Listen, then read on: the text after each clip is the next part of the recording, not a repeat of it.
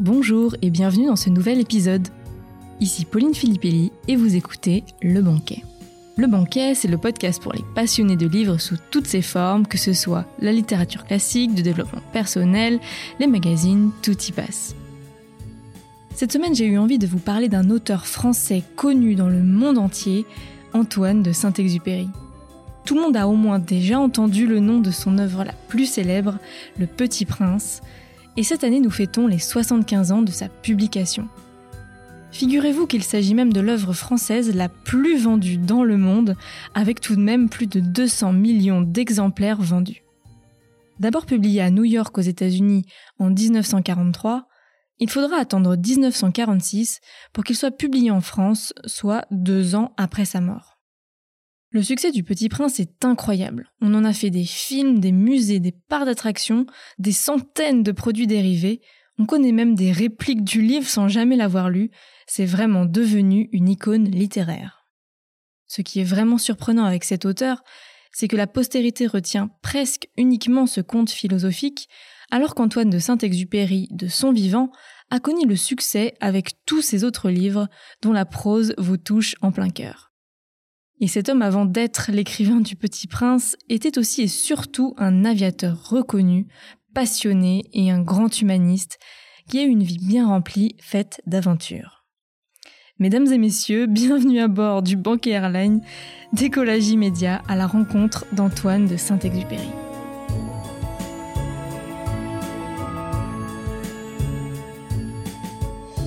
Antoine de Saint-Exupéry, appelé Syntex pour ses admirateurs, est né en juin 1900 à Lyon. Issu d'une famille de cinq enfants, il est élevé par sa mère Marie, car son père meurt lorsque le petit Antoine a seulement 4 ans. Malgré cette perte, ainsi que celle de son frère François quelques années plus tard, qui le marquera d'ailleurs profondément, son enfance a été particulièrement heureuse. Ce qu'on peut dire, c'est que les signes du destin pour faire de Saint-Exupéry un pilote et un écrivain se manifestent très tôt. En effet, Déjà enfant, Antoine de Saint-Exupéry est fasciné par les avions. L'été 1912, il enfourche presque tous les jours sa bicyclette pour se rendre à Amberieux, situé à quelques kilomètres de sa résidence de vacances, car un aérodrome y a été aménagé, ainsi que des écoles de pilotage.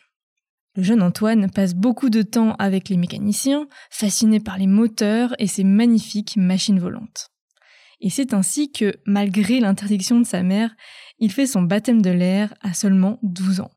Et ce premier vol est une véritable révélation. Grisé par les sensations, le plaisir du vol devient alors une passion pour lui, si bien qu'il en écrit des poèmes, premier signe de son autre vocation, la littérature. Les ailes frémissaient sous le souffle du soir, le moteur de son chant berçait l'âme endormie, le soleil nous frôlait de sa couleur pâle. Je vous rappelle qu'il a 12 ans. Hein. Un autre signe de sa vocation littéraire se trouve dans les nombreuses lettres qu'écrivait Antoine de Saint-Exupéry, que ce soit à sa mère, avec laquelle dès ses dix ans il commence à écrire, mais aussi à ses amis. Cependant, le jeune Antoine ne rêve alors pas d'être écrivain. Son rêve est de devenir officier de marine. Malheureusement, il échoue trois fois au concours. Enfin, malheureusement ou heureusement pour l'aviation et la littérature.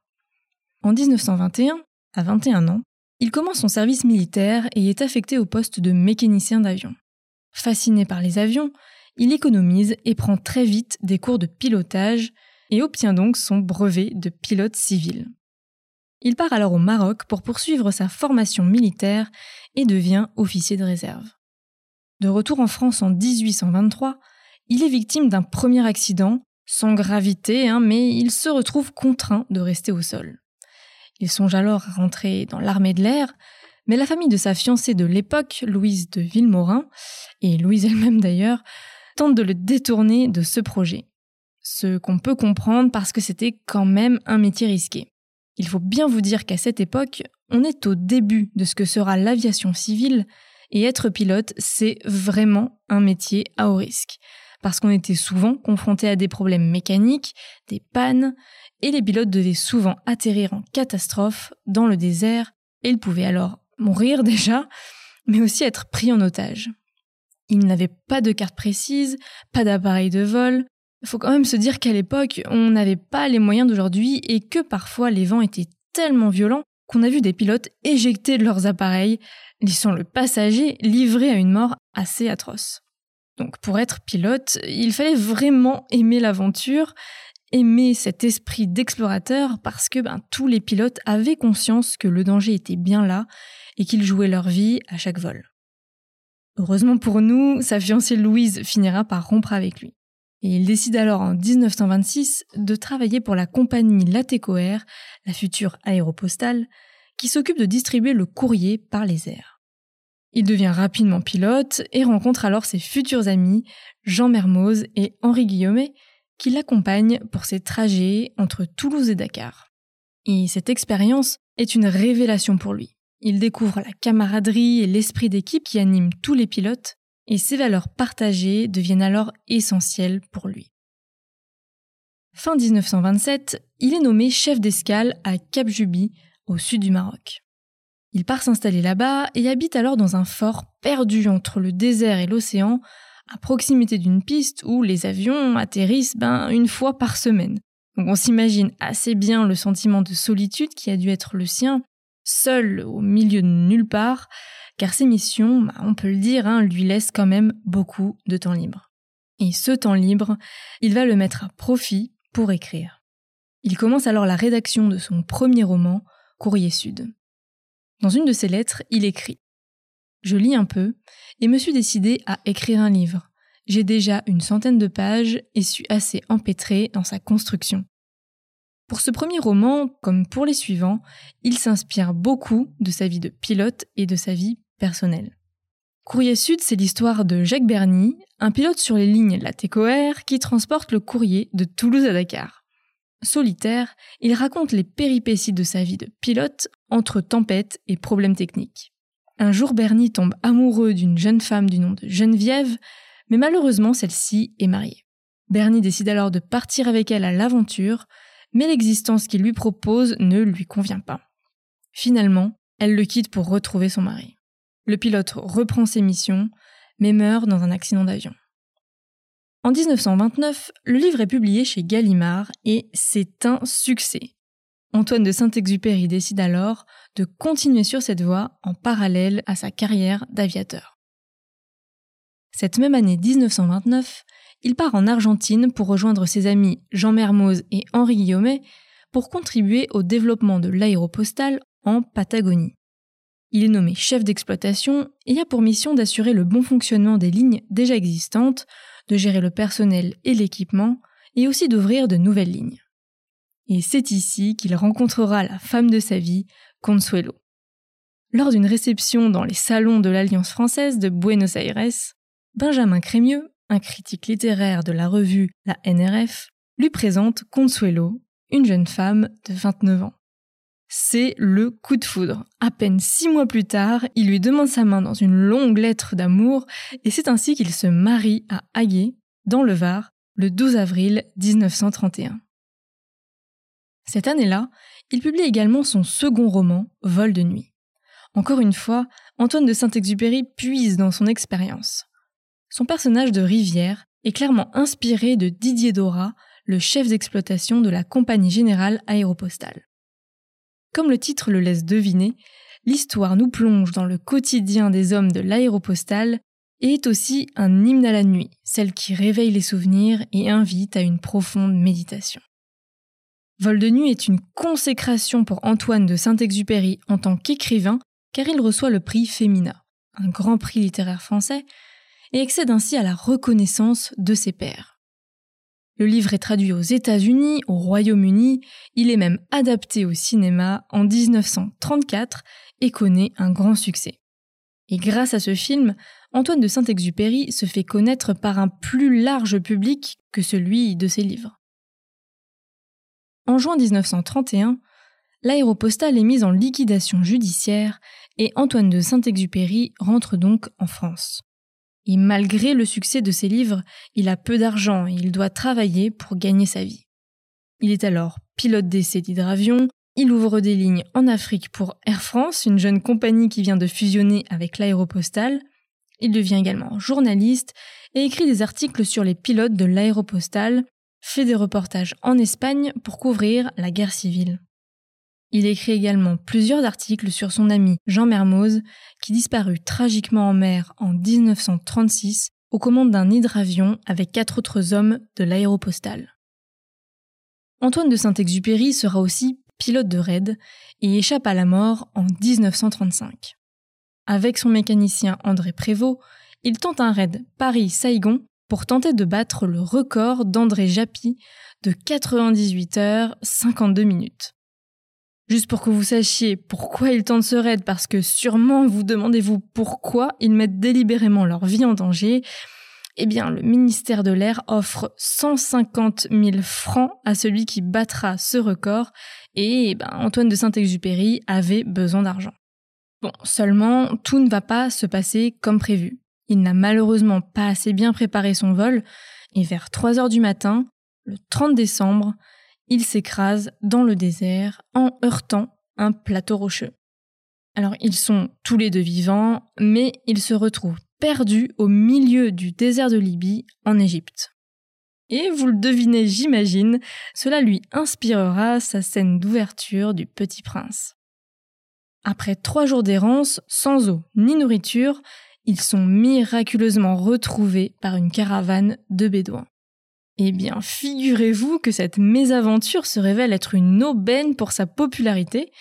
Antoine de Saint-Exupéry est accueilli en héros à son retour à Paris et il fait la une de tous les journaux.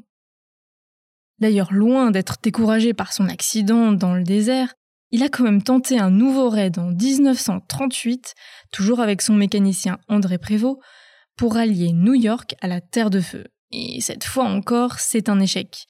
Alors qu'ils font escale à Guatemala City pour faire le plein, ils se trompent dans les quantités de carburant et s'écrasent en bout de piste. Ils échappent de nouveau à la mort, mais Antoine de Saint-Exupéry a huit fractures et évite de justesse l'amputation de la main. Comme Antoine de Saint-Exupéry s'inspire beaucoup de sa propre vie, vous vous en doutez, sa mésaventure dans le désert lui inspirera une partie de son prochain livre, Terre des Hommes qu'il publie en 1939. Mais ce livre n'est pas un roman, il s'agit d'un recueil d'essais sur des réflexions autour de la condition humaine. La mort, l'amitié, l'héroïsme, la quête de sens. On voit là l'humaniste et le visionnaire qu'il était, et surtout le langage universel qu'il utilise et que l'on retrouvera dans Le Petit Prince. Ce nouveau livre connaît un immense succès, et notamment aux États-Unis, où Antoine de Saint-Exupéry y est maintenant très populaire depuis la sortie de Vol de nuit au cinéma. En 1939, nous sommes au début de la Seconde Guerre mondiale, la France déclara la guerre à l'Allemagne et Antoine de Saint-Exupéry est alors mobilisé comme capitaine de l'armée de l'air. D'abord à l'arrière, il obtient sa mutation dans une escadrille de reconnaissance aérienne, le 233. La guerre éclair se poursuit en 1940 et il multiplie les missions de reconnaissance au-dessus d'Arras, d'Amiens, de Péronne, de Soissons ou encore de Château-Thierry. Ces missions lui inspireront d'ailleurs la trame de son prochain livre, Pilote de guerre. Le 22 juin 1940, l'armistice est signé et Antoine de Saint-Exupéry est alors démobilisé. Il apprendra la mort de son ami Henri de Guillaumet, abattu par erreur par un avion allié le 27 novembre. À 40 ans, il décide alors de partir s'exiler aux États-Unis. Il embarque le 21 décembre 1940 à bord d'un bateau pour New York il faut bien noter qu'il part avec en tête l'espoir de faire rentrer les États-Unis dans la guerre parce qu'il n'oublie pas ses compagnons laissés derrière lui. Au début, il pense seulement rester quelques semaines à New York, mais il découvre qu'il y a en réalité des milliers d'exilés français, que ce soit des diplomates, des artistes ou encore des scientifiques. Il décide alors de se concentrer sur son nouveau livre, Pilote de guerre, qui sera publié en janvier 1942. Un mois après la fameuse bataille de Pearl Harbor, le succès est immédiat et il devient un des livres les plus vendus aux États-Unis cette année-là. Le livre sort péniblement fin 1942 en France, mais en pleine occupation allemande, il est finalement interdit, même si on peut noter que deux éditions clandestines sortent à Lyon en 1943 et à Lille en 1944. Alors, vous le savez, Antoine de Saint-Exupéry est mort en 1944 dans un accident d'avion au-dessus de la mer Méditerranée. Pour terminer cet épisode, on va donc s'intéresser à la fin de sa vie et à son livre le plus connu, Le Petit Prince. Pendant la période où il écrit Pilote de guerre en 1941, Antoine de Saint-Exupéry a des problèmes de santé et il est hospitalisé. Pour le distraire, l'actrice française Annabella lui lit un conte de Hans Christian Andersen, La petite sirène. Et pendant cette même convalescence à l'hôpital, un de ses amis lui offre des crayons gras pour qu'il dessine. Et c'est ainsi que commence à naître un des livres les plus vendus au monde, Le Petit Prince. L'histoire raconte que son éditeur américain, Eugène Reynal, lui aurait suggéré d'écrire un conte pour enfants, car il aurait remarqué que Antoine de Saint-Exupéry dessinait partout le même petit bonhomme. Car oui, avant d'être une histoire, le petit prince était un dessin que griffonnait partout Antoine de Saint-Exupéry. Il a d'abord créé le personnage avant d'en imaginer l'histoire. On comprend d'ailleurs du coup pourquoi il décidera de faire lui-même les illustrations à l'aquarelle. Antoine de Saint-Exupéry s'attelle donc en 1942 à la rédaction de ce nouveau livre, l'histoire du Petit Prince, ce jeune habitant d'un minuscule astéroïde venu sur Terre interroger les certitudes des grandes personnes. Le Petit Prince est un conte philosophique pour les enfants, mais contrairement aux apparences, il profite de ce livre, qu'on pourrait croire enfantin, pour exprimer clairement le fond de sa pensée. Il utilise ce regard innocent et extérieur d'enfant pour porter un regard critique sur les choses. Et le succès de ce livre s'explique sûrement par les allégories universelles qu'utilise Antoine de Saint-Exupéry à travers ses personnages, car chacun d'eux incarne une valeur que le petit prince questionne. On est en pleine Seconde Guerre mondiale et son but à travers ce conte est tout simplement de transmettre des valeurs fortes comme le pacifisme, l'altruisme ou la fraternité. Le Petit Prince est publié le 6 avril 1943 aux États-Unis. Et ce qui est assez triste, c'est que Antoine de Saint-Exupéry ne connaîtra pas le succès de son ouvrage. Et oui, parce que le 13 avril 1943, donc quelques jours seulement après, il quitte les États-Unis pour rejoindre les forces françaises libres en Algérie, euh, parce que la guerre n'est toujours pas finie et il n'en peut plus de ne pas être de ceux qui se battent pour la liberté de la France. Il déclare Je ne pars pas pour mourir, je pars souffrir et ainsi communier avec les miens. Malheureusement, la fin, tout le monde la connaît. Antoine de Saint-Exupéry disparaît lors d'une mission le 31 juillet 1944 au-dessus de la mer Méditerranée. La première édition française est publiée par les éditions Gallimard après la libération et deux ans après la mort de l'auteur, en avril 1946. Rien que pour juin 1946, près de 10 000 exemplaires sont vendus. Et pour ce qui est de la cause de l'accident d'Antoine de Saint-Exupéry, nous ne saurons jamais ce qu'il s'est passé ce jour-là. Une des thèses est qu'il aurait été abattu par un avion allemand. Car suite à la découverte de la carcasse de l'avion en 1998 au large de Marseille, un ancien pilote allemand a déclaré être le pilote ayant tiré sur cet avion. Il déclare aussi que ce fut le jour le plus triste de sa vie, que le jour où il réalisa que c'était lui qui avait tué Antoine de Saint-Exupéry. Cet épisode sur Antoine de Saint-Exupéry est maintenant terminé. J'espère que vous aurez aimé autant que moi découvrir cet auteur français tellement connu à travers le monde. Ces livres sont à la fois le témoignage sur une époque en pleine mutation, avec le développement de l'aviation, et le témoignage d'un homme qui se questionne sur le monde et l'humanité. J'ai été vraiment très touchée par Antoine de Saint-Exupéry et voilà, je trouve que c'est un personnage très touchant qui mérite d'être lu aussi pour ses autres écrits que Le Petit Prince.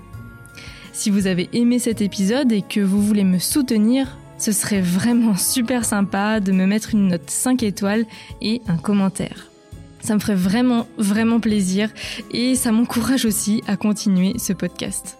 Merci en tout cas d'avoir écouté cet épisode jusqu'au bout et n'hésitez pas à m'écrire sous le post Instagram de l'épisode pour me dire ce que vous en avez pensé. Le pseudo c'est lebanquet.podcast. Quant à moi, je vous dis à la prochaine pour un nouveau banquet littéraire.